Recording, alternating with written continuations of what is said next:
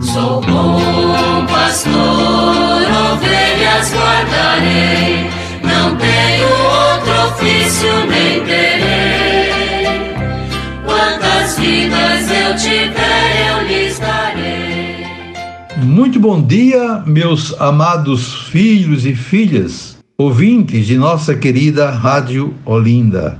Continuemos com a nossa catequese a partir do Catecismo da Igreja Católica. Estamos na terceira parte do Catecismo, tratando da vida em Cristo. No capítulo terceiro, a salvação de Deus, a lei e a graça. E iniciando hoje o nono mandamento da lei de Deus: não desejar a mulher do próximo, conforme Êxodo 20, 17. O texto do Êxodo diz o seguinte: não cobiçarás a casa do teu próximo, não desejarás sua mulher, nem seu servo, nem sua serva, nem seu boi, nem seu jumento, nem coisa alguma que pertença a teu próximo. E é sobre esse assunto que nós vamos tratar agora no nono mandamento da lei de Deus, conforme está no número 25, 14.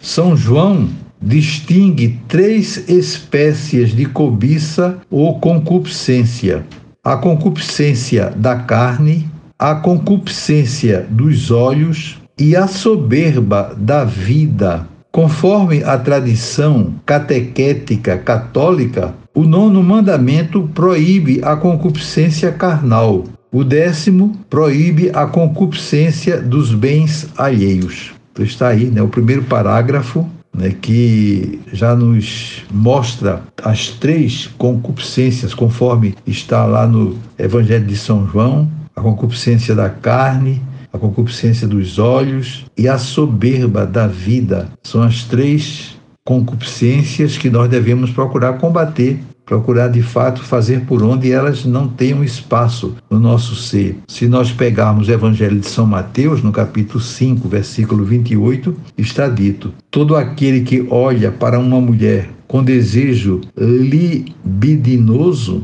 já cometeu adultério com ela em seu coração. É o que está dito lá no Evangelho de Mateus. De modo que é nesse sentido né, que devemos procurar nos esforçar né, por ficarmos felizes com aquilo que nós temos e não ter de forma nenhuma essa ambição maior é, de possuir o que não nos pertence. Inclusive nesse campo aí que nós acabamos de falar. E o catecismo continua. No sentido etimológico, a concupiscência pode designar qualquer forma veemente de desejo humano. A teologia cristã lhe deu o sentido particular de moção do apetite sensível que se opõe aos ditames da razão humana. O apóstolo São Paulo a identifica com a revolta que a carne provoca contra o espírito. Provém da desobediência do primeiro pecado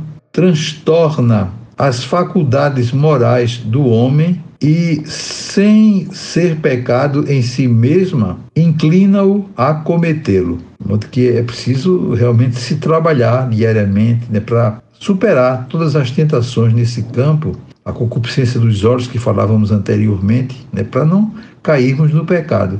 Porque primeiramente vem o pensamento, o desejo, mas depois então se nós vamos alimentando, terminamos naturalmente caindo numa situação de pecado. Já no homem, tratando-se de um ser composto, espírito e corpo, existe uma certa tensão.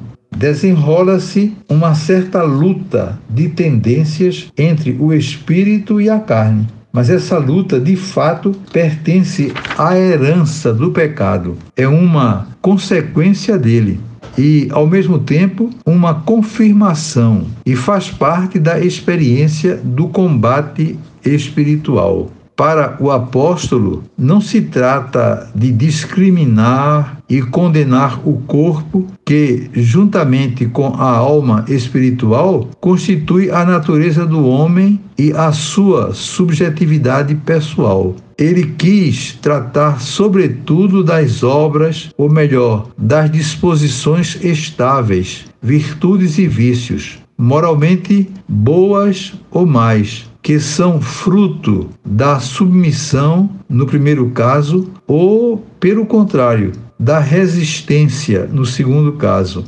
A ação salvífica do Espírito Santo. Por isso o apóstolo escreve: se, portanto, vivemos pelo Espírito, caminhemos também segundo o Espírito, conforme está em Gálatas 5, 25. Então vamos parando por aqui, que o nosso tempo já se esgotou. Amanhã, se Deus quiser, daremos continuidade e invoco sobre todos vocês as bênçãos do Pai, do Filho e do Espírito Santo. Amém.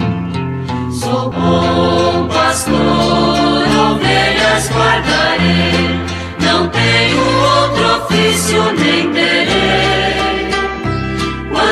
Vidas eu tiver